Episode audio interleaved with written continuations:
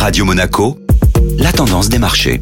La tendance des marchés avec la Société Générale Private Banking. Bonjour Laura Guilal. La dépendance des marchés actions au mouvement de taux a encore été important hier. Les indicateurs économiques confirment la solidité de l'économie et du marché du travail américain. Les marchés anticipent le maintien par les banques centrales de taux d'intérêt élevés encore un bon moment. Ces anticipations ont propulsé les rendements hier. Les taux américains à 10 ans ont atteint 5,07% en début de séance, le plus haut niveau depuis 2007, pour finalement se replier autour des 4,90% au cours de la journée. La bourse de Paris, pénalisée par les niveaux de rendement obligataires et la guerre au Proche-Orient, a démarré dans le rouge dans la continuité de la semaine passée, puis s'est reprise en milieu de séance pour clôturer en gain de 0,5%. Plusieurs publications importantes sont attendues cette semaine. Cinq sociétés du CAC 40 publieront leurs chiffres du troisième trimestre aujourd'hui, dont deux grands du luxe, Hermès et Kering.